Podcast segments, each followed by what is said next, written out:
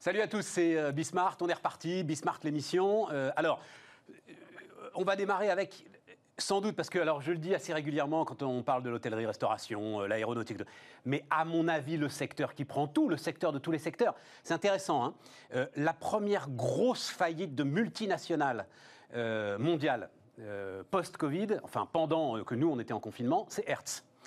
Et là, euh, ben, hier, hein, euh, la première annonce euh, d'une restructuration de dette, malgré le PGE, hein, malgré le prêt garanti d'État, c'est Europcar. Donc c'est dire que la location de voiture, elle est dedans, là, sérieusement. Commence-t-elle à en sortir? Il se trouve que j'ai un entrepreneur que j'adore pour nous parler de tout ça. Il a fait quasiment toute sa vie professionnelle dans la location de voiture. Donc on va discuter de ça avec lui, avec Ucar, avec... Jean-Claude Puerto Salaver. Euh, de quoi est-ce qu'on va parler aussi? Ah oui, nouvelle relation client-fournisseur. Euh, vous allez découvrir Natacha Tréant, formidable universitaire, qui justement alors fait ce qu'on veut faire nous aussi sur Bismart, vous voyez. Soulever le capot de l'ensemble des relations d'entreprise, soulever le capot des boîtes. Voilà, c'est ça le sujet. L'innovation, toujours, euh, ces grandes innovations autour de l'école à distance, comment on fait. il ne s'agit pas de filmer un prof dans une salle de classe, ça c'est sûr que c'est pas ça. là aussi, vous allez peut-être faire connaissance avec un entrepreneur alors, pour le coup, l'image que j'avais trouvée avec lui la première fois que je l'avais rencontré, c'était le géant suisse Logitech. Vous voyez, le, géant des accessoires euh, tech. Il n'est pas très loin d'ailleurs, hein, de l'autre côté de la frontière, euh, à Chambéry. Ça s'appelle PixMinds. Euh, on verra ça. Et puis on terminera avec la folie du vélo. Là, on commence avec l'automobile, on finit avec le vélo. Il n'y a pas de fatalité au vélo chinois. allez, ce sera la fin de l'émission. C'est parti. C'est parti, donc euh, Jean-Claude Puerto Salaver. Bonjour Jean-Claude.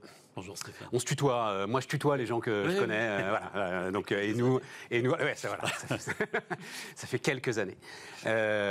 donc, fondateur hein, de UCAR, Jean-Claude. La première question, quand même, c'est donc je le disais, Hertz, Europcar. Là, pour le coup, ton marché, il s'est effondré de combien sur le Écoute, il y a eu un moment de sidération où on est tous passés par du moins 80, moins 90. Le marché était plutôt à moins 90 et nous à moins 80. Ouais. Et donc c'était, ça s'est arrêté, vraiment arrêté. Et ensuite. Et là Et ensuite, je dirais que les, internationaux euh, qui sont présents sur le marché du déplacement ont du mal à repartir. Et nous, nous sommes repartis. Donc, c'est qui les internationaux? C'est euh, Hertz. Donc, mais, mais, Hertz, ils sont, enfin, ils sont, Hertz Europe est encore dans la course, c'est ça C'est ben, bien sûr. Ils, ils, sont mis sous la protection euh, de la justice américaine. Oui, voilà, c'est ça.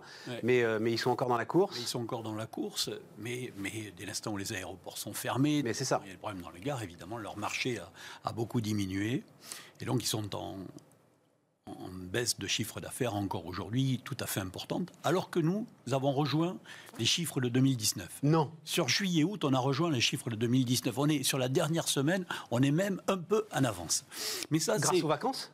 Non, pas grâce aux vacances, parce qu'on n'est pas sur le même marché. Mais ça, ça fait 20 ans que je te raconte cette histoire-là, eh, Stéphane. Vas -y, on est sur le marché de la proximité, la location de proximité, la location de déplacement. Ce sont deux marchés bien, bien différents. Et dès lors que la vie reprend, la vie économique reprend, la vie économique dans la proximité reprend, on a besoin de location de voitures et on loue des voitures. C'est pour ça que on, est reparti beaucoup plus vite. Hein. et, euh, nos deux secteurs, dans cette euh, occasion euh, extraordinaire, nos deux secteurs marquent leur grande différence. Entre eux, ce que tu appelles la location de proximité, mais cette location de proximité, elle est je veux dire, c'est des locations de proximité pour une journée, c'est plus longtemps que ça. On prend une voiture pour une semaine. Pour... C'est, euh, la location de déplacement, c'est quelqu'un qui arrive dans un aéroport et qui loue une voiture euh, ou dans une gare. La location de proximité, c'est j'ai une petite voiture, euh, j'ai besoin d'une grosse voiture pour le week-end, je vais louer une grosse voiture pour le week-end. C'est ça. où je suis une entreprise, j'ai besoin d'envoyer des commerciaux en province, je, je, je vais louer une voiture pour trois jours. Donc c'est ça la location de proximité. Elle ne fait pas suite à un déplacement.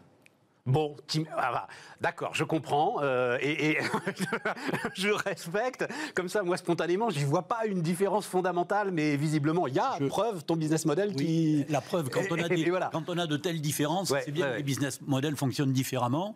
Euh, la, location de proximité, c'est un, épicier de proximité. Ah, d'accord, ça, veut dire qu'en fait, c'est des clients récurrents, c'est ça euh, le truc que tu retrouves régulièrement Des clients récurrents, ce sont dans, dans les entreprises des artisans, des commerçants, des PME locales, c'est aussi des assisteurs, des assureurs et des particuliers. et des particuliers. C'est un groupe qui est euh, appuyé sur la franchise, hein, euh, UCAR euh, Oui, Jean-Claude. sur la franchise et sur les marques blanches. Et sur développe cette blanches. activité pour le compte des constructeurs automobiles dans le réseau concessionnaire. Comment est-ce qu'on fait? Une, là aussi, grosse expérience de la franchise. Euh, on a parlé assez régulièrement de, de ce que c'est que la constitution d'un réseau de franchise, etc. Dans ces moments-là, tu es avec des franchisés qui doivent attendre de toi euh, sans doute des éléments euh, que tu n'avais pas l'habitude de leur donner. Enfin, on est dans une situation exceptionnelle, jean Oui, on est dans une situation exceptionnelle. On n'avait évidemment pas d'expérience. Je dirais qu'on s'est retrouvé un peu comme, comme sur un bateau dans une tempête. Il a d'abord fallu ne pas paniquer, Ouais. calmer les troupes et essayer de trouver la bonne direction en revisitant la direction tous les jours quasiment. Hein, en essayant de prendre un cap. Euh, il y avait des choix absolument stratégiques à faire. Raconte-moi, tu peux me les décrire, ces choix stratégiques, ça Ouais, m'intéresse. Tu, tu, euh, tu avais la possibilité de dire bon, ça y est, c'est un cataclysme absolu. On rend la flotte, on rend le parc automobile pour limiter les coûts. On rend le parc. Ah, mais oui C'était une possibilité. C'était une possibilité. On a fait le choix inverse. On a dit on ne peut pas On rend le parc parce que tes propres voitures à toi, elles sont elles-mêmes louées Oui, elles sont à des gros loueurs et à des ouais, voilà c'est ça à des énormes structures. Elle représente une charge. Ouais, voilà, c'est- une bien charge. sûr, bien On dit, sûr. On arrête la charge. On ça. arrête la charge. C'était une, c'était une hypothèse euh, pour cette période où on n'a pas de chiffre d'affaires. Donc, si on n'a pas de chiffre d'affaires, arrêtons de payer des charges. Mais c'était, une décision euh, qu'on n'a pas prise. On a dit attendons que ça passe et gardons la flotte, gardons le parc pour le moment où les clients vont revenir. Et oui, c'est ça. Et oui, parce que sans ça, si tu veux, on avait la certitude de faire de grosses pertes au moment du confinement, et on, avait, on aurait eu la certitude de continuer à perdre de l'argent, faute d'avoir les voitures, après le confinement. Donc il a fallu prendre la décision. Ouais, mais il faut s'accrocher parce qu'au moment où tu la prends, la décision, tu n'as aucune visibilité. aucune visibilité. Tu sais pas s'il va pas durer trois mois ce Tu fais confinement. un pari, tu fais un pari, tu fais un pari, tu dis de toute façon, dans une hypothèse, je suis certain d'être mort. Ouais, dans l'autre hypothèse, je ne vais pas avoir une chance de vivre. Donc on, on fait le choix de garder les bagnoles. Mais- mais évidemment, Eh, on en sourit maintenant, mais Ouais, du ouais. Dieu. ouais, c'est quelques dizaines de millions qui. qui Eh oui. euh, Tu comprends hein Donc on fait le choix de garder les voitures et à un moment donné, juin, juillet, août, on voit les clients réapparaître. On voit les clients revenir. Ouf Oui. Et là, comment ça se passe? On se communique, on se téléphone, on c'est des messages sans arrêt euh, entre les différents franchisés, entre celui, le premier qui a revu deux clients, euh, qui prévient tout le réseau, euh, ça y est, ils reviennent. euh. Si, si tu veux, ça, ça, ça, ça a posé la question. Immédiatement, on a mis en place un protocole sanitaire pour que la location de voiture, l'acte de location ne soit pas dangereux. Ouais. Hein, donc ça, ça a été la première chose. Et puis ensuite, on a vu, fort de ce protocole sanitaire, des franchisés, des agences se remettre au boulot. Ouais. Après la sidération, ils sont revenus au boulot. Ils disent, mais on a de la demande. Ouais. Il faut qu'on serve cette demande-là. Et puis à un moment donné, on a décidé de mettre nos voitures à la disposition du personnel soignant, gratuitement. Donc il fallait bien qu'il y ait quelqu'un pour, pour, pour, pour les servir à ce moment-là. Donc on s'est dit, on a les voitures, elles Ça, servent à ça te ressemble, ça alors elles servent à rien. Elles servent à rien autant qu'elles servent à des gens qui en ont besoin. Et donc on a envoyé ce, ce- ce message-là qui, je pense, est extrêmement utile au personnel, au personnel soignant. Donc si tu veux, on a, Et c'est pas mal parce que ça maintient euh, l'ensemble du réseau en tension, les gars etc. Mais à ce moment-là, protégé par le chômage partiel quand même. alors protégé en partie, bien En sûr, partie. par, le, par le chômage partiel, qui a été une bonne mesure, Ouais. une mesure indispensable. Oui, mais ce que je veux dire, parce que ça c'est très important, on n'en a pas assez parlé. À un moment, sortir du chômage partiel, vous savez que vous ne pourrez pas y retourner. Donc c'est aussi quand même un petit saut dans le vide quand, quand le- le- le- le- le- l'activité reprend. Ouais. Il faut faire ce choix-là, il faut faire ce pari sur Ouais, l'activité. il faut faire ce choix-là. Et, et là, évidemment, en regardant l'orientation du marché, l'évolution du marché, à un moment donné, tu dis allez, stop, on en sort. Ouais. Quand Prêt garantie d'État aussi? Pré garantie d'État, on a pris cette euh, précaution euh, parce que euh, il fallait financer cette absence de chiffre d'affaires Ouais. euh, pendant, euh, pendant quelques semaines. Euh, donc on a pris le, on a pris le, le, Le prêt. garanti qui là aussi me semble être une bonne mesure. Bien sûr, mais Hein j'ai pas dit le contraire. Pour moi. une entreprise, pour une entreprise qui, qui, qui était euh, dans une situation saine, il va, elle va pouvoir rembourser rapidement son prêt. Et Mais, mais- d'ailleurs, parce qu'on a vu hier, parce que énormément en fait, d'entreprises n'y ont pas touché. L'ont pris par précaution, mais et en fait, il est encore là et ils n'y ont pas touché. C'est ton cas, euh, Jean-Claude? Oui, voilà. Oui. Et oui, mais si tu veux, Mais je est-ce que comprends, tu peux- c'est- Est-ce que tu peux me dire ce que sera septembre, octobre, bien sûr. novembre, décembre? On ne le sait pas. On ne le sait pas. Euh, et, si on devait affronter euh, un nouveau confinement, par exemple, et en juillet-août, c'était pas une hypothèse, mais aujourd'hui, on ne peut pas totalement l'exclure. Tu- tu- le, le- le prêt garanti devient absolument nécessaire Ouais, pour tout à assurer fait. la survie. Ouais, tout à fait. Bon alors, Derrière, tu l'as dit d'un mot euh. Il sourit parce qu'il sait déjà. Euh, et Jean-Claude, il a une conviction. Il l'a écrit dans un tout petit bouquin. Euh, qui s'appelle Partage ta bagnole. Hein, euh, c'est ça, Jean-Claude. Oui. Et, et- et vous avez la conviction, vous aviez la conviction. Et c'était un. Alors on appelle ça les méga trends autour de l'automobile. C'est ça y est, c'est fini. L'automobile va devenir une commodité. Vous n'avez plus besoin de la posséder. euh, vous l'utilisez entre, vous la mutualisez entre différentes personnes. Voilà, vous vous la partagez en fonction de vos besoins, etc. et tout. Est-ce que c'est pas partage ta bagnole, c'est bon Dieu, je la garde parce que euh, c'est le seul endroit où je suis à peu près en sécurité pour me déplacer, euh, Jean-Claude? Alors, d'abord, je, crois que euh, on, est confronté tous, tous les jours, à rencontrer des, des personnes. On rencontre des gens. Et finalement, la question n'est pas est-ce que je rencontre ou est-ce que je rencontre pas. La question, c'est est-ce que je prends les bonnes mesures? Est-ce que je respecte le bon protocole? Il en va exactement de, de même pour la location de voiture ou pour le partage. Est-ce que j'ai bien fait ce qu'il fallait pour pouvoir partager dans de bonnes conditions? Donc, le sujet euh, du Covid n'est pas un sujet qui euh, va freiner le partage automobile, c'est un sujet qui va l'accélérer. Mais- Parce mais que- enfin, parce qu'on sait prendre des, des précautions. Oui, mais moi, euh, je vais prendre les précautions qu'il faut quand euh, je vais rendre la voiture. Mais j'ai aucune certitude que celui à qui je vais prendre la voiture a fait ce qu'il fallait faire. Oui, alors Donc je vais le faire moi-même, tu vas dire. Alors Stéphane, non. C'est-à-dire qu'aujourd'hui, euh, le partage euh, en, en vigueur chez Ucar, c'est pas ça. C'est un particulier amène sa voiture, Ouais, ça il passe va par le réseau. partager, Ouais. et il va passer par le réseau qui va appliquer sur la voiture du particulier le Tous les protocoles protocole sur ses voitures. Donc, donc, il n'y a pas de risque particulier. Il n'y a pas de risque particulier. Et euh, au contraire, euh, on, on peut quand même imaginer, et tu es bien placé pour, pour, euh, pour, pour- pour l'imaginer mieux que beaucoup d'autres, la, la crise sociale qui va aller derrière la crise économique va être très importante. On voit bien des licenciements. on verra, des- on verra. Non, mais en tous les cas, en tous les cas, euh, si c'était le cas, ça sera un enjeu de pouvoir partager la voiture, d'obtenir les revenus du partage. Ça sera un enjeu pour conserver la voiture, Oui. pour conserver sa voiture individuelle. Je comprends. Les 100 euros, 150 euros que je vais obtenir du partage, c'est eux qui me permettront de, de- de garder ma voiture. Alors, attends, je veux juste qu'on on explique bien, parce que vous comprenez bien le, le- le- le- la mécanique que euh, met en place euh, Jean-Claude. C'est-à-dire, vous avez une voiture, c'est votre voiture récente, t'insistes beaucoup là-dessus, parce que c'est un moyen de, justement, de renouveler le parc. hein, Oui, et voilà. c'est- et c'est une sécurité. On ne peut pas louer, partager des voitures qui sont trop anciennes. Et quoi Deux, trois, quatre jours par, euh, par, semaine, par mois, par mois, ouais, tu penses par mois, Ah, vous la mettez à disposition du réseau UCAR, Oui. qui se fait fort de, euh, de la louer, de la louer,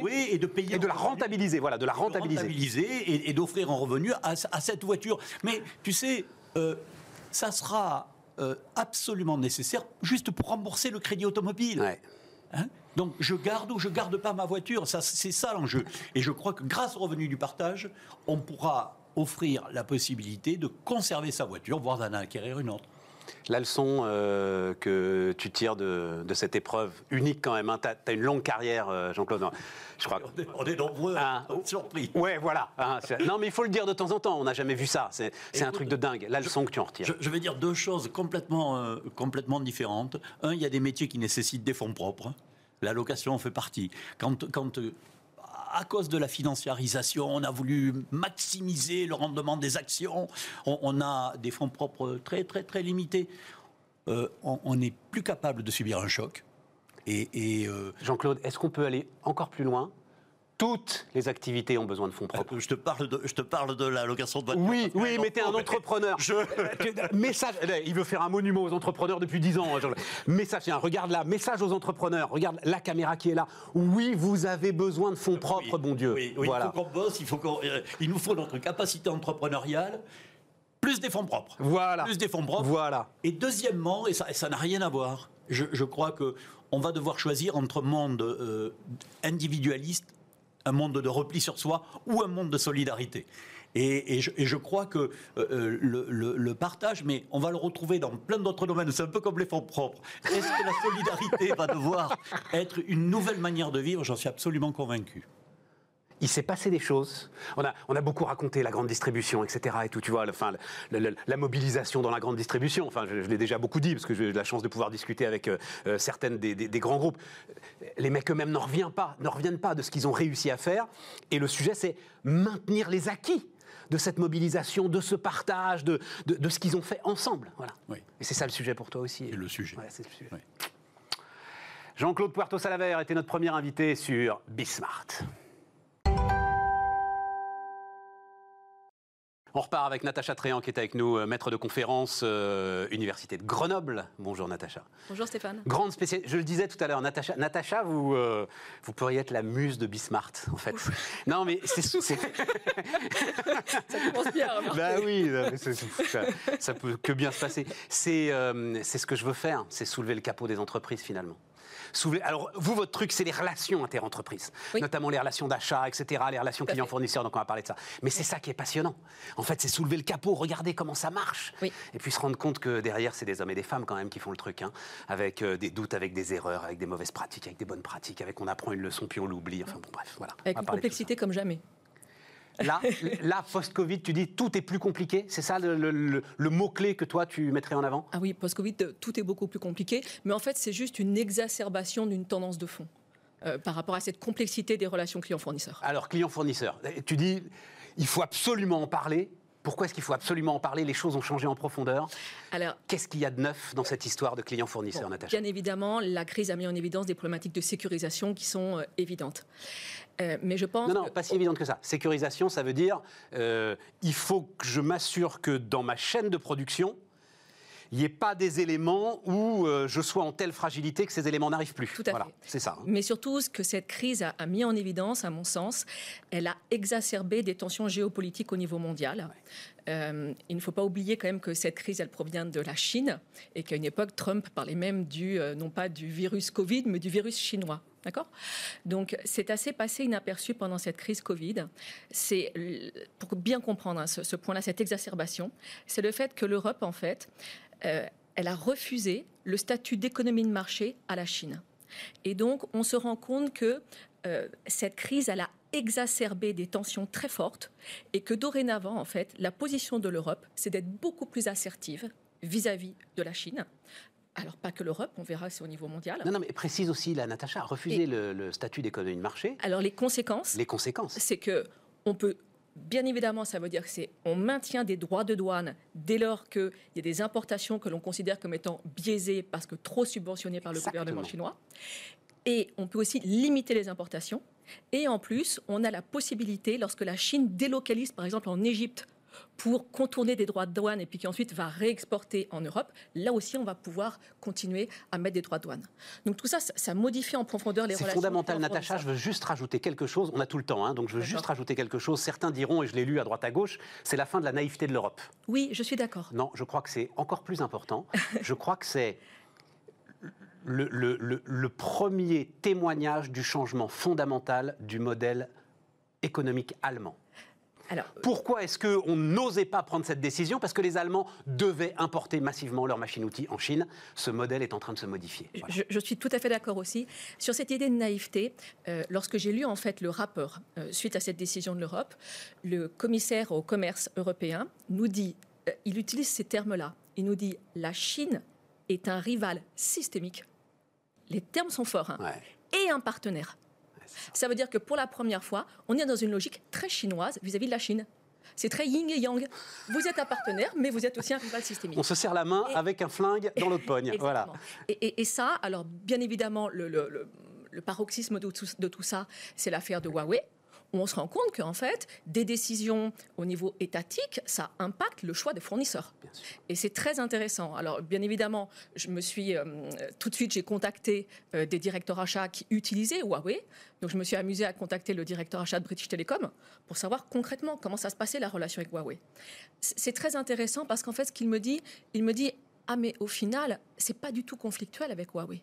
Quand, quand en fait on leur a appris ça, pourquoi? Parce que Huawei, il a le temps long. Et que si vous voulez, aujourd'hui, il y a eu deux enjeux très forts avec la Chine. Je vais vous expliquer pourquoi. Il va mourir, Natacha Huawei. Il va mourir. Premier enjeu, la Chine a mis un plan très fort qui était China 2025, où elle voulait qu'il y ait 70% du contenu qui soit localisé en Chine. Et puis le deuxième point, la Chine ambitionne en 2049 d'avoir un leadership mondial sur toutes les technologies du futur.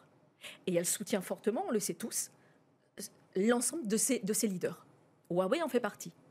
Lorsque nous, on est sur une logique où, grosso modo, on est, on est drivé, on est, on est conditionné par des résultats au quarter, et que de l'autre côté, vous avez des fournisseurs chinois, et en particulier Huawei, qui grosso modo a 29 ans devant lui. Mais non, Natacha, il un pas moment donné 29 cette ans devant lui. Il n'a pas 29 Il ans juste le L'Inde lui ferme ses portes. La liste, on l'a fait la semaine dernière. La liste des pays qui interdisent Huawei devient dingue. Ça devient dingue, mais néanmoins, le, le véritable, la véritable problématique, ça va être de voir aussi les élections par rapport notamment aux. États-Unis. Donc on verra aussi.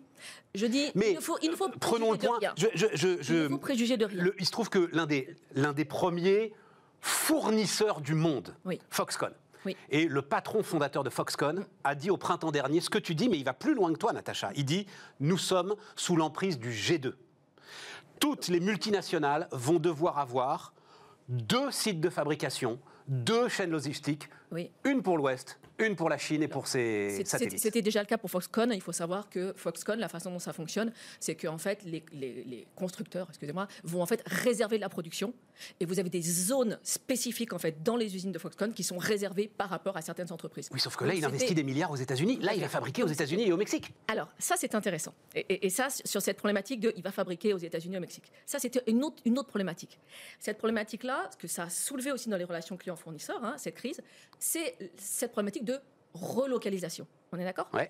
Et donc, cette relocalisation, en fait, par rapport à ça, on a parlé de la relocalisation pour des enjeux de sécurisation. Sur la sécurisation, à mon sens, il y a trois points clés. Le premier point clé, c'est de dire, si jamais à un moment donné, je relocalise pour sécuriser, je ne suis pas sûr que ce soit la meilleure des stratégies. Pourquoi? Parce qu'imaginez que vous mettez à un moment donné toute votre production en France, par exemple, et qu'il y a une crise en France, bon, au final, vous êtes bloqué. En. Absolument. D'accord? Absolument. donc les stratégies qui sont les stratégies zone pour zone sont très intéressantes. Vous produisez, donc vous sourcez vos fournisseurs, là vous vendez. Vous, vous voulez vendre en Chine, vous produisez en Chine, vous sourcez en Chine. Vous voulez vendre euh, aux, aux États-Unis, vous sourcez aux États-Unis, vous produisez aux États-Unis. D'accord? Et en plus, écologiquement, c'est pas délirant. Donc on est typiquement sur la stratégie euh, du patron euh, de L'Oréal, Jean-Paul Agon, qui nous dit Moi, je ne vois pas pourquoi je dirais relocaliser. Avec nous lundi prochain, euh, Jean-Paul Agon, mesdames, messieurs. Donc voilà, on en parlera. voilà. Il dit, j'ai pas de grand projet de relocalisation parce que je suis déjà dans cette dynamique-là. Ça, c'est le premier point. Et on est typiquement sur ce que vous dites par rapport à Foxconn. hein. Ouais, ah oui, exactement. Le deuxième point, euh, il y a une autre façon d'envisager la sécurisation, c'est de dire, bah, au final, euh, ce que je peux faire, c'est que je réinternalise. Et là, ça remet complètement en question les relations client-fournisseur. D'accord? C'est-à-dire, je suis plus sur une relation client-fournisseur, je suis sur une logique où ça m'appartient en propre. Et là, moi, ce qui m'intéresse en tant que chercheur, c'est de voir en fait qu'il y y, a une confrontation entre deux business models. C'est d'un côté le business model de Tesla, qui lui internalise énormément, depuis un moment donné, même jusqu'au siège, même jusqu'aux planches de beurre, etc. Et puis le business model des constructeurs occidentaux, qui eux sont plutôt sur des logiques où au contraire, il y a eu des scissions, on le sait tous. Euh, Delphi, aujourd'hui Aptiv, est né de la scission avec General Motors. Euh, Magneti Marelli est né de la scission avec... Forcia, le dernier, PSA, voilà, absolument, absolument. Et, et donc ça, bien évidemment, ça interpelle. Natacha, c'est ce que tu viens de dire là. C'est un mouvement que tu crois. Parce que Tesla fait 300 000 voitures. Je, enfin, je n'ai pas le chiffre en tête, mais Oui, voilà. oui. Donc, tu peux peut-être effectivement faire des planches de bord, des sièges, etc. Quand tu es un constructeur tout petit, tu fais du premium, tu vends cher, tout va bien. Mm, Oui. Euh, si Tesla, ce qu'on lui souhaite un jour, fait 2, 3, 4, 5 millions de voitures, est-ce qu'ils ne seront pas obligés d'externaliser? Donc, c'est un mouvement que tu crois fondamental, ce mouvement possible de réinter... Parce que ce serait, mais alors, une inversion du sens de rotation du business, euh, mais, mais, mais très, très important. Alors- parce que ce mouvement, il a été pris il y a 30 ou 40 ans euh, d'externalisation. Le, le nerf de la guerre, c'est toujours de se dire, euh, et quand je faisais ma thèse de doctorat, on disait quel est le cœur de métier des entreprises? Tout ce qui n'est pas cœur de métier, bah, bien évidemment, il vaut mieux l'externaliser auprès des spécialistes. Absolument. D'accord? Et avec des enjeux de rentabilité des capitaux engagés. En fait, pour moi, ce que ça traduit, c'est un changement de business model que je vais, appel- que je vais appeler un, un business model de plateformisation. Et qui, pour moi, est caractéristique des, des entreprises de la tech. En fait, Tesla, c'est une entreprise de la tech. Oui. Or, si vous voulez, quand vous regardez tous les grands de la tech, vous pouvez prendre les Alibaba, on va prendre des Chinois et des. des- Non, mais je sais des- pas, prends Apple par exemple. Si tu Apple, prends de la génial. tech, de la qui fait du hard. D'accord? On part, on part du hard. On peut dire, mais en fait, il n'y a aucun lien entre un téléphone, entre une application de paiement, entre de la production de films, etc. Mais en fait, tout est relié par des plateformes numériques. Et l'ambition de Steve Jobs, et c'est en cela qu'il était visionnaire, c'était de dire, je ne vous vends pas un téléphone, je vous vends à un moment donné une expérience client dans un écosystème. T'as raison. Et en fait, Tesla ne nous vend pas un véhicule. Tesla, il nous vend une expérience client qui va associer dans un écosystème de services. T'as raison. Et donc, on va sur des logiques de plateformisation. Alors, mais ça, marche pour tout, mais ça marche pour tout, non, ça Natacha. Peut pas marcher pour tout. Mais non, non, mais je pense furieusement à Seb. Seb est en train de nous vendre aussi une expérience de cuisine Bien finalement, et pas une friteuse. Euh, et alors, juste un point, ça n'en- il, n'en demeure pas moins que la stratégie sous-jacente de Steve Jobs à l'origine, et j'avais étudié ce cas-là lorsque, dans une de mes recherches, euh, lorsqu'en fait il y a eu le procès entre Samsung et Steve Jobs, ils ont publié les emails que Steve Jobs envoyait au sein de l'entreprise à ses salariés. Et c'est assez intéressant quand on récupère ces emails et qu'on les analyse. Il y en a un, il nous dit textuellement que son ambition, c'est relier au maximum l'ensemble de ses produits pour enfermer, il utilise ce terme, pour enfermer nos clients dans notre écosystème. Donc, euh, l'ambition, à un moment donné, c'est bien aussi d'aller vers une captivité des clients. Hein. C'est- hein. génial et d'autant plus génial que tu peux y ajouter maintenant ce que lui, là, c'est-à-dire qu'en plus, cette captivité, nous clients, ça va nous rassurer. Parce qu'au moins, ces données, on sait où elles sont. Oui, oui, pourquoi pas. Mais, mais, mais, mais oui Alors, ça traduit, tout ça traduit d'autres tendances de fond qui, à mon avis, alors, qui étaient déjà existantes hein, avant la crise, mais qui vont s'amplifier avec la crise. Ces deux autres tendances de fond et qui transforment vraiment les relations clients-fournisseurs. La première, c'est ce qu'on appelle la servicisation, et la deuxième, c'est la coopétition. La première, la servicisation, c'est quoi l'enjeu? Il faut qu'on aille... Vite. Oui. alors, la servicisation, le, le World Economic Forum nous dit à horizon 2030, la majeure partie des produits seront des services. D'accord? Je rejoins cette idée de Ouais, ouais. Sauf que, en fait, aujourd'hui, quand vous prenez par exemple Abbott ou Roche Diagnostic, ils ne vendent pas les équipements. En fait, au laboratoire d'analyse médicale, ils facturent en fait en fonction du type d'analyse. D'accord? Vous regardez Schneider. Schneider, son ambition, c'est plus de vendre des équipements aux industriels pour optimiser leur processus. Il veut à un moment, à un moment donné facturer en fonction des économies d'énergie. Ouais. D'accord? Donc en fait, vous n'achetez plus un produit, Vous vous, achetez un usage avec une performance. Pourquoi c'est déterminant? Et pourquoi ça va s'accélérer? Premièrement, vous savez tous qu'en période de crise, on a une problématique à un moment donné d'endettement, de- d'investissement, etc. Vous transformez des CAPEX en OPEX. Vous n'avez plus besoin d'investir. D'accord? Le deuxième point, c'est qu'en tant que client, vous avez accès à une innovation extraordinaire. Parce que tous les capteurs qui sont mis dans l'équipement du fournisseur, il vous permet de faire remonter l'information en temps réel et le fournisseur en temps réel peut vous proposer des services auxquels même le client n'aurait pas pensé. Dans les laboratoires d'analyse médicale, par exemple, c'est moins de principes actifs. D'accord? Troisième point, ça va nous permettre d'aller vers une convergence des intérêts entre le client et le fournisseur. Il n'y en a pas un qui dit je veux vendre plus d'équipements et l'autre qui dit je veux moins en acheter. On va converger. Pourquoi? Parce qu'on va aller de plus en plus vers des contrats qui vont être conditionnés par la performance obtenue. Des contrats de partage de gains sur économie d'énergie, par exemple. Et le dernier point, et c'est l'enjeu de demain, Juste d'un mot, Natacha. on réconcilie l'écologie et l'économie. Je le dis d'un mot. C'est brillant. On peut résumer ça par économie de l'abonnement, ça te va Économie de l'abonnement, il y a un peu de ça. Non, mais je veux juste dire, Mais c'est bien plus que cela. c'était le projet d'Isabelle Cocher à la tête d'Engie quand même. hein. voilà, exactement. Donc, Je suis d'accord. donc euh, mesdames, messieurs, il va falloir euh, s'accrocher parce que je suis persuadé que Natacha a raison, Isabelle Cocher avait raison.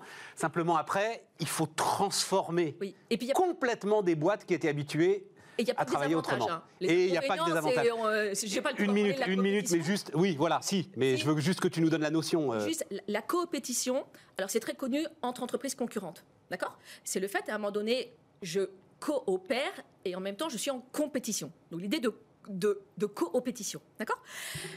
Entre clients-fournisseurs, c'est plus difficile à imaginer. Ça veut dire qu'en fait, vous avez face à vous un fournisseur qui est aussi votre principal concurrent. Et ça, ça s'accélère avec cette logique de numérisation. Exemple, tu peux nous donner un exemple Que ce soit concret. Ouais. Regardez, dans l'aéronautique, dans l'aéronautique, l'enjeu, c'est de vendre du service aux compagnies aériennes sur des optimisations énergétiques, euh, sur euh, de la maintenance prédictive, etc. Préventive. enfin. Et donc, par rapport à ça, les motoristes, qui a la donnée? Les motoristes qui mettent des capteurs dans leur moteur. Donc, ils peuvent vendre de la prestation en direct aux compagnies aériennes. Oui, mais les avionneurs, pour à un moment donné augmenter leurs recettes et leur chiffre d'affaires, ils ont intérêt à vendre du service. Donc, en fait, leur principal fournisseur, qui est à un moment donné le motoriste, c'est en train de devenir leur principal concurrent. et c'est ça, et ça on le retrouve partout. C'est magique On le retrouve partout. Et donc, il y a une vraie complexification des relations clients-fournisseurs aussi, qui est liée à un moment donné à ce numérique. Et, et tout ça, ça fait l'objet de recherche, et j'ai beaucoup travaillé sur tous ces modèles-là. Donc, c'est ça qui est passionnant dans les relations passionnant. clients-fournisseurs. C'était passionnant. Merci. À bientôt En guise de conclusion, Ouais, mais Harry alors- Bergson, qui nous dit l'avenir n'est pas ce qui va arriver, mais ce que nous allons en faire. Voilà. C'est beau Ça, ça pourrait être un sous-titre du plan de relance, tu vois. Oui, oui, oui. Un magnifique sous-titre du plan de relance. Et ben voilà, on va le proposer. Bon, les amis, euh, on marque une pause, on se retrouve dans un tout petit instant. Merci à vous.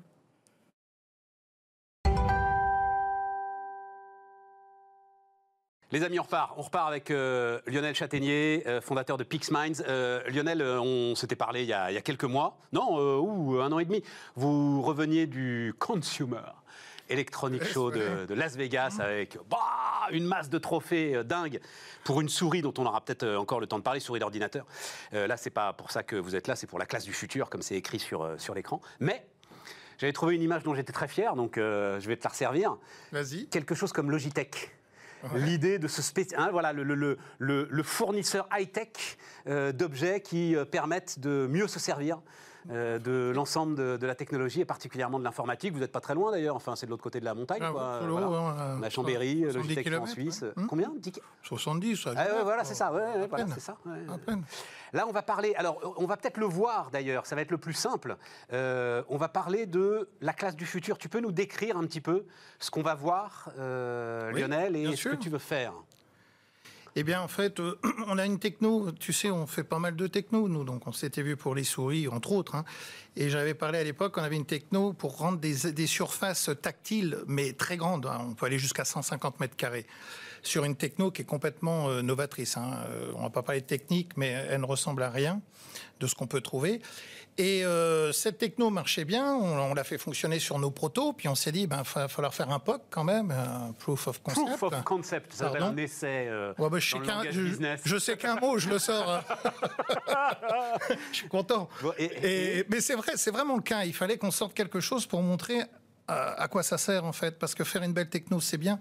Pas de cas pratique. Ah, mais évidemment, il faut. Ah, tout à fait, tout à fait. Et je me confrontais à des tas de gens formidables. Vous avez des brevets, on les a eu aux États-Unis en plus, avec une acceptation totale à 100% devant les gros majors. Et on était fiers, mais personne ne comprenait. Alors, on a tous plus des, des enfants, on se confond tous au fait qu'ils sont tous sur des téléphones. En tout cas, moi, c'était c'était mon, mon jugé. Puis j'ai jamais été un contre-courant, moi.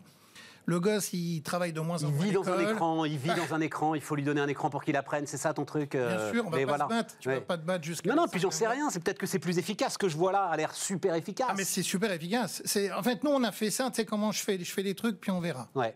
Parce qu'à un moment donné, il faut les faire. On, Ouais. euh, on parle, on parle. Moi, je les fabrique, je fabrique cette salle. Alors, euh, je l'ai fait à l'INSEC avec, euh, avec un copain qui est. qui est- qui est- donc, ça, c'est une salle de classe Ah oui, oui, qui est, qui est complètement. qui est équipée hein. de l'ensemble de tes systèmes. Tu vois, c'est toi. d'apprentissage, ouais. Tout est tactile. Ouais, c'est oui, Tu devrais y réfléchir. c'est pas le même prix à mon avis. Non, parce que euh, c'est pas si cher que ça. Je voulais pas en parler tout de suite, mais ton truc est absolument génial et, et on comprend bien qu'effectivement, euh, pour qu'un enfant ait du plaisir à apprendre, et on les voit là, il- bon voilà, ça va être Bah fantastique. là, là, là, c'est- alors là, on leur a mis un jeu, mais tu fais ça Mais avec comment veux-tu qu'une- euh, qu'une éducation nationale qui est même pas foutue encore de leur donner une tablette euh, soit capable d'avoir des salles de classe comme ça? C'est ça mon sujet. Alors le sujet, c'est qu'on est approché par, bah, par l'INSEC, tu vois, entre autres, pour pas les. Insect, c'est quoi l'Insect Je C'est une école privée Ouais. qui, qui, qui va jusqu'au master deuxième, Ouais, c'est ça. master, master 2, qui sur le marketing, sur le luxe, sur tout ça. Et puis alors il y a mm, pas mal d'écoles étrangères. On a quand même, on a quand même aussi, on est quand même en discussion avec euh, avec euh, certaines personnes euh, de l'éducation nationale, du gouvernement. Et euh, mais on- par contre, on, on est clairement en phase de devis sur des sociétés. Est-ce que tu peux me dire, est-ce que, enfin peut-être tu peux pas le dire, mais juste nous donner une idée. Je veux équiper une salle de classe comme ça. C'est- La quoi l'investissement? bah, Une salle comme tu la vois là, on va dire autour. Après, tout dépend du volume, tout dépend de quel endroit. Mais Vous savez, l'entrepreneur qui va- vient chez vous pour refaire la salle de bain, voilà. Bah oui, mais on peut- Non, mais- Stéphane, je on parle un prix. Après, je te fais un prix si tu veux. Bon, non, ma question était Autour- compliquée. non, mais non, autour de 150 000. Eh ouais, c'est ça quand Mais même. des écrans, euh, des écrans qui sont 150, 200 000. Ça, mais après, tu peux aller jusqu'à 100 mètres carrés. Alors là, j'ai fait une salle de classe, mais ça peut intéresser le sport, des salles de squash, des. des... Alors, c'est ça mon autre question. Oui. C'est, une- t'as tes écrans, t'as ta techno et tout. Oui. Après, il faut. Et alors, tiens, euh, le fondateur d'Open Classrooms euh, était à ta place euh, la semaine dernière. oui. Après, il y a l'enseignement. Et penser que de l'enseignement digital, c'est euh, balancer euh, des infos sur un écran ou balancer une image de prof sur un écran, c'est visiblement, nous disent les experts, se gourer du tout au tout. Je suis d'accord. Donc, il faut interagir. Alors, en fait, ce qu'on ne voit pas sur la vidéo, c'est que l'écran va beaucoup plus loin que ça on interagit, les, les, les mômes, les, jeunes adultes peuvent interagir avec l'écran avec leur téléphone. ce que je veux dire, c'est que c'est des éducateurs spécialisés qui te font tes softs et qui vont faire ah l'ensemble. Ah oui, voilà, c'est ça. On, a un partenariat avec le, laboratoire Les qui travaille sur le coopératif. On a, euh, on a euh, bah, l'INSEC qui travaille avec nous, euh, Tech. Enfin, on a pas mal de gens qui travaillent sur le sujet. Nous, on les code. Mais on, on voilà, c'est ça. Hein. voilà, ça. On a l'idée, mais à chaque fois, nous, on est à côté. On est, je le dis, nous, on invente, on est fabricant. C'est une innovation mondiale, ça, euh, Lionel? Ah oui, oui, des, oui, oui on, est bah, aux États-Unis. Bah, tu sais, les awards que on avait amenés, il y en avait que 6 pour la souris.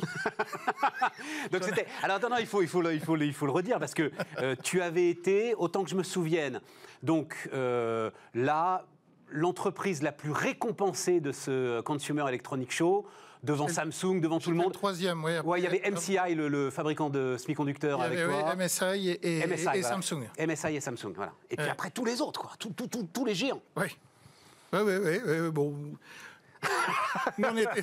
on, avait vu ça, c'était Ce qui m'amène à, ce, qui m'amène à ce pourquoi. Alors, je ne sais pas si tu réfléchis à ça, tu as la tête dans le guidon peut-être, mais ça m'étonnerait. Ce qui se passe en ce moment autour des brevets, autour de la tech, la bataille de Trump contre Huawei, qui devient la bataille du monde occidental contre Huawei. Comment est-ce que toi, tu, tu réfléchis à ça, tu regardes ça? Je citais tout à l'heure le patron de Foxconn, entendu, oui, c'est vrai. Qui dit Les amis, nous sommes dans un G2. Si vous voulez travailler avec l'Ouest, il va falloir fabriquer à l'Ouest avec que des produits de l'Ouest. Si vous voulez travailler avec la Chine, il va falloir fabriquer en Chine avec que des produits chinois. Oui, oui, bah, c'est. Mais nous, tu sais, on est un peu atypique. On ne va pas contre courant. On s'est présenté aux États-Unis, on a gagné plein de prix. Donc les Américains sont venus vers nous en nous posant des questions, en s'interrogeant, en se moquant, mais en se moquant gentiment. Euh, j'ai très très gros, des, des très gros, des, as, cité des noms qui se posaient quand même des questions, savoir si on, Dans avait biaisé le système, si on l'avait fait. Euh, quand ils ah ouais, le truc c'est, euh, ah bah, que, ah quand tu es troisième, ils déboulent, ils viennent te voir. Alors, quand tu es en plus à l'oreille capard, qu'il il arrive des grosses délégations juste pour toi, c'est curieux quoi. Et nous on le prend, on le prend en souriant, comme tu, tu le sais bien. Je, pas se prendre la tête. Moi j'ai présenté des choses, j'ai présenté à des gens que je peux pas citer, mais tu as cité des noms. J'ai rencontré leur président. C'était assez curieux, c'était stratosphérique comme rencontre.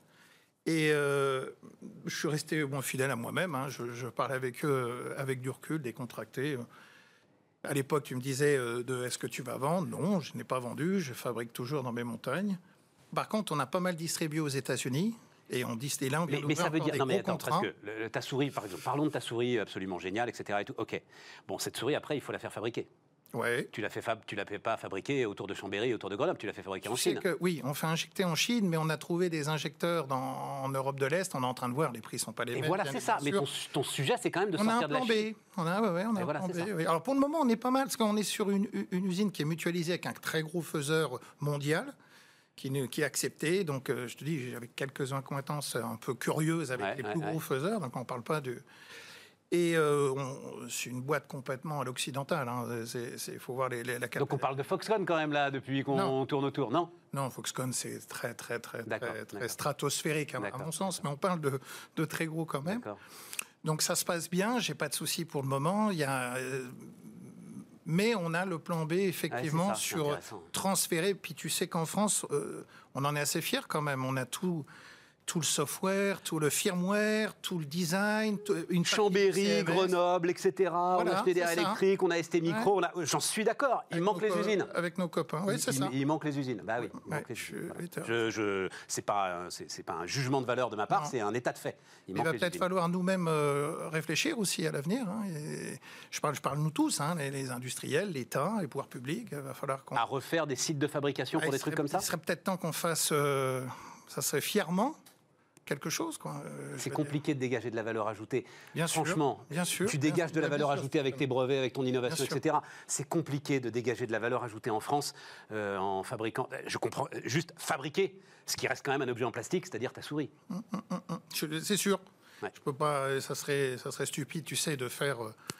Euh, de dire mais, mais il y a un moment donné, il va falloir qu'on réfléchisse quand même. Tu as vu les hors sujet, mais les médicaments, les choses comme ça, Ouais, quand, quand arrive une catastrophe comme on a vécu et qu'il n'y a plus rien, on se pose quand même de vraies grosses questions. faut agir. Alors on, Oui, mais on toi, en- tu peux agir, par exemple Sur quoi? Ça donne quoi? Ben, je- euh, euh, Lionel Châtaignier, une fois qu'il dit il faut agir.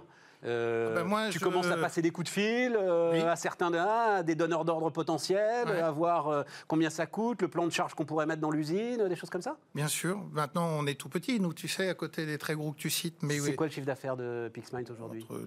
Ça aussi autour de 15 millions. Ouais. Mais après, c'est pas nous qui allons révolutionner le monde. Nous, on le révolutionne en gagnant des prix, en montrant qu'on peut faire avec pas grand-chose, qui fait sourire les gens. On a des propositions qui sont euh, incroyables. On en parlait en off, où j'ai toujours dit non. Déjà à l'époque. Donc, de, de- de- en fait, de, vendre l'ensemble des brevets de ta souris. Oui, ou ce- voilà. Voilà, Donc là, de la licencier, quoi. Là, là, il y a, il y a une, euh, une des entreprises du groupe Pixmine. On, on y réfléchit ardemment quand même, parce que là, euh, alors il y a eu la crise. La crise, on l'a réussi à la passer. J'entendais mes prédécesseurs très Ouais. intéressants. Ouais, ouais. Effectivement, le PGE, je trouve que l'État a quand même euh, a quand même euh, joué le jeu pour les entreprises. Enfin, en tous les cas, je fais partie de ceux qui ont pris en parce que comme disait. Par précaution, ouais. bah oui, on ne sait pas. Il avait raison. Le, Il a toujours raison, Jean-Claude. Jean-Claude Puerto Salaver, alors lui, c'est. Après, Bon. euh, voilà quoi. Lionel, euh, formidable. euh, Bah écoute, hein, on- on- ta classe du futur. La classe du futur, tu sais, juste pour finir, il y a, on a passé des trucs, on voit bien qu'il y a des défaillances un peu partout, mais les, les mômes, en tout cas ma fille, et je pense que ses copines, euh, les gosses de tout le monde, c'est pareil, ça va être compliqué l'avenir. Pour, euh, pour que, simplement qu'ils aient une attention en cours. Je ne sais pas si ça va être la, la révolution. Je ne sais pas comment ça va marcher, tu sais, un peu Mais il va falloir, tu veux dire, il va falloir Mais se battre bien pour les trouve capter. quelque chose Ouais, quand même. À un ouais. moment donné, il faut bien avancer. en tout cas, elle est là, hein, comme tu peux le voir. On l'a vu. Pix Minds, euh, mesdames, messieurs, euh, Lionel Châtaignier.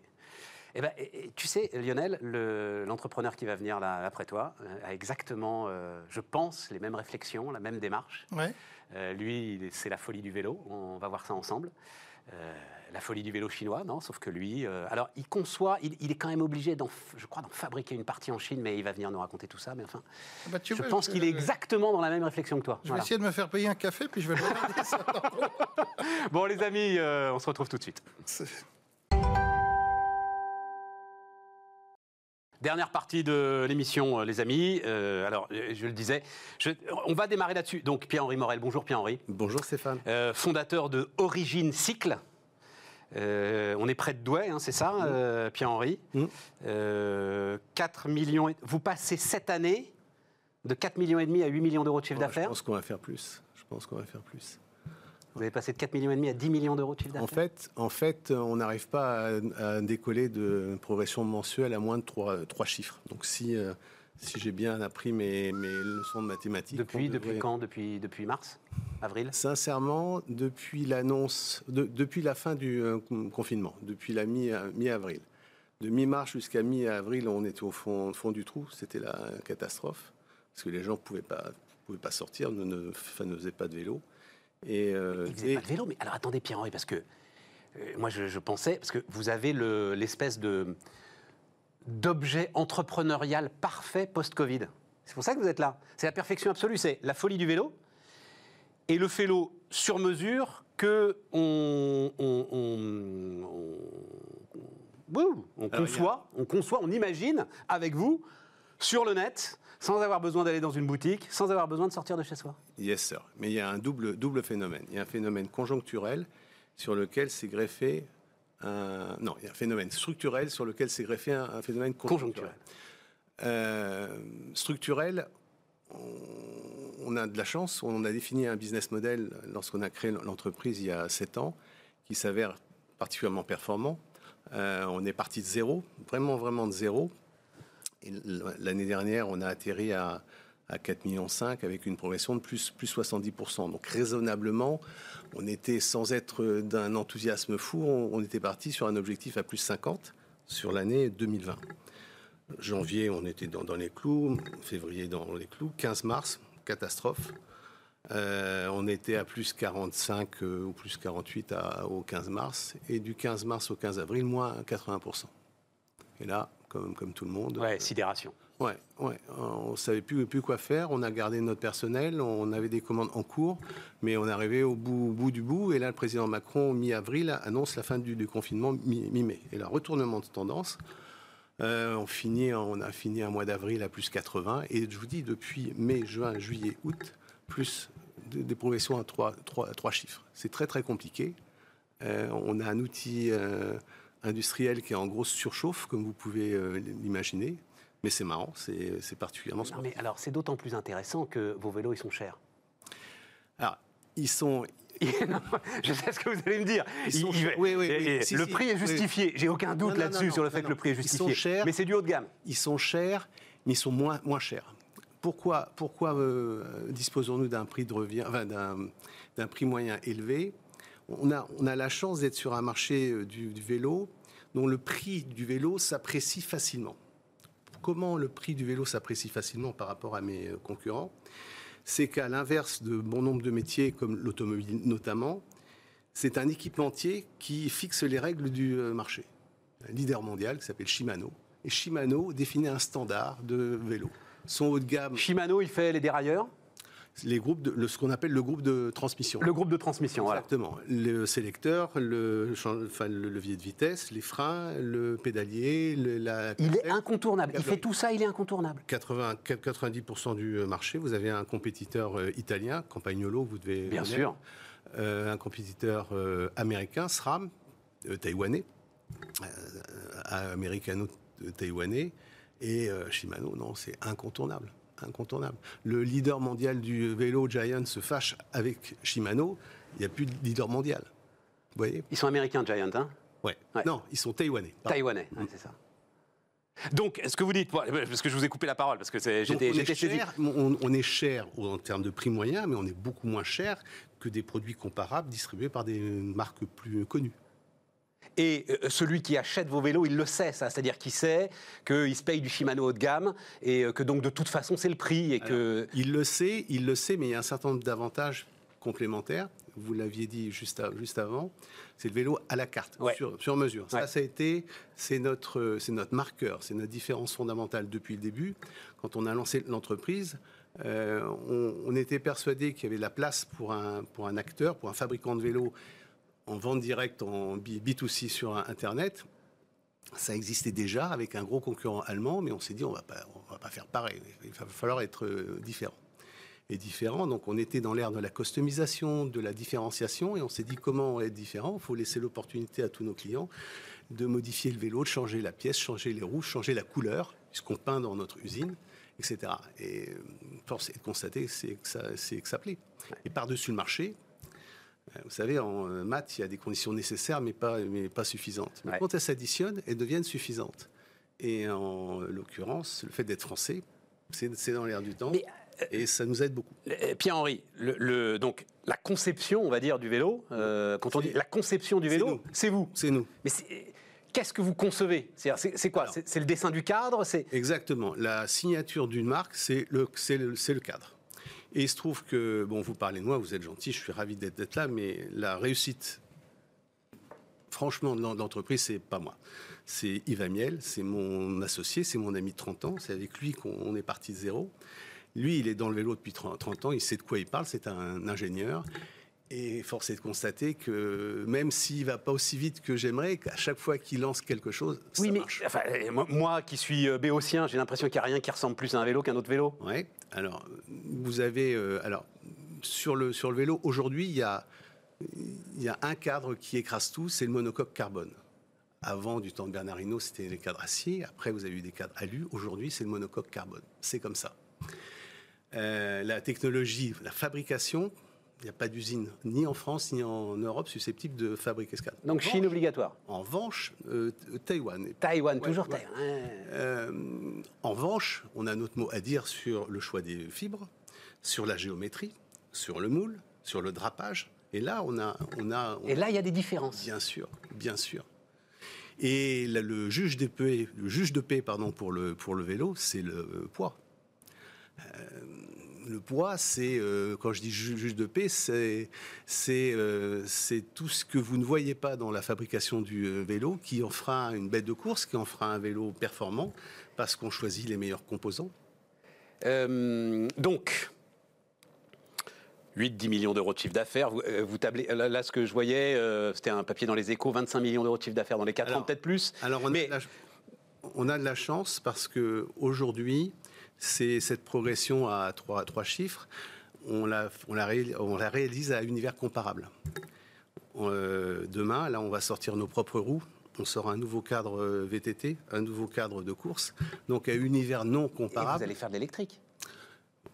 Très probablement. C'est quoi Alors, quand tu dis très probablement, c'est quoi C'est quoi la réflexion? C'est visiblement c'est pas, pas faire comme les petits copains, parce que parce que les petits copains le font très bien. Là, l'impact du cadre va être moindre puisque c'est le moteur qui, va, qui va primer sur les performances. Et là encore, le moteur, euh, il y a quoi? Il y a deux, trois équipementiers qui font des moteurs Ça change, ça change. Auparavant, vous aviez un gros, un gros équipementier monopolistique allemand. Bosch. Yes, sir.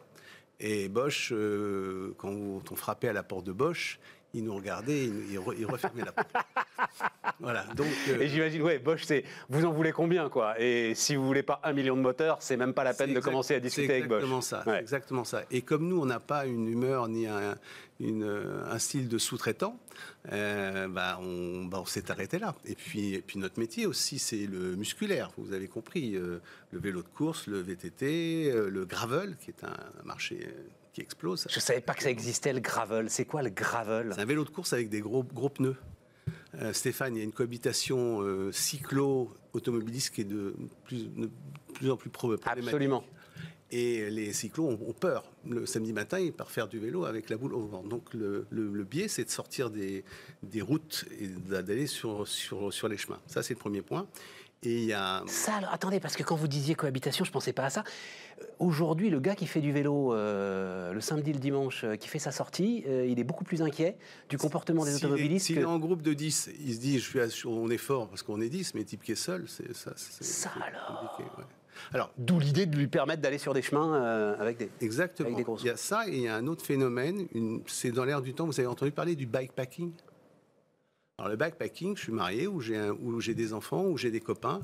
On prend le vélo, on prend un vélo tout terrain, euh, tout chemin, des sacoches, une brosse à dents, etc. Et on va se balader. Exactement, par une semaine.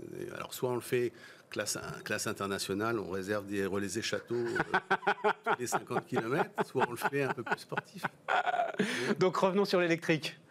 Euh, donc pas Bosch, mais donc là aujourd'hui, il y a, des équipementiers qui commencent à faire des moteurs. Shimano. Shimano. le retour de Shimano. Exactement, exactement. Le retour de, retour de Shimano, ils arrivent avec un, concept très très intéressant pour le vélo de route.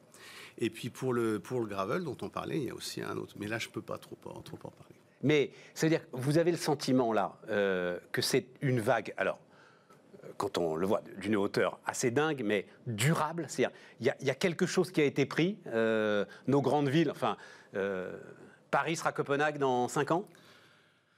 Euh, pour, pour, parler franchement, on va, on va vivre une période intéressante. C'est les premiers frimas, là, les premiers frimas. bon, yes. J'en veux du vélo, j'en veux, j'en veux.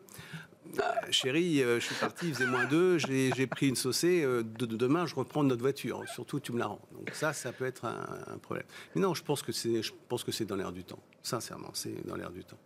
Et ça va, ça va. Et ça veut dire, parce que c'est ça moi qui m'intéresse, l'entrepreneur là, hmm enfin le, groupe d'entrepreneurs puisque vous êtes associé. Mais vous l'avez très bien compris.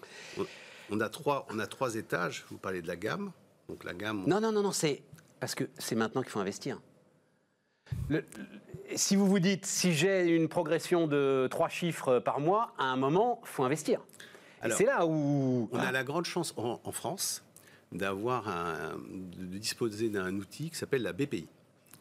Euh, vous imaginez que euh, supporter des progressions telles qu'on les progresse, on ne génère pas suffisamment de résultats pour financer notre euh, développement. Exactement.